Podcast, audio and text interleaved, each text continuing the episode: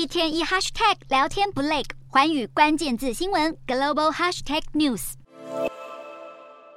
对着媒体记者亲切挥手，中国新任驻美大使谢锋在美东时间二十三号下午抵达纽约甘乃迪机场。自从今年一月秦刚离任回国接任外交部长之后，中国驻美大使这个职位已经空悬超过四个月，是一九七九年美中关系正常化以来最长的一段时间。五十九岁的谢峰是江苏人，八零年代中期进入中国外交部之后，长期从事对美工作，曾经担任过驻美公使以及中国外交部北美大洋洲司司长。二零二一年返回中国担任外交部副部长，依旧主管涉美事务。如今作为美国通的谢峰将接替秦刚担任驻美大使，也被外界视为北京方面希望减少与华府争端的迹象。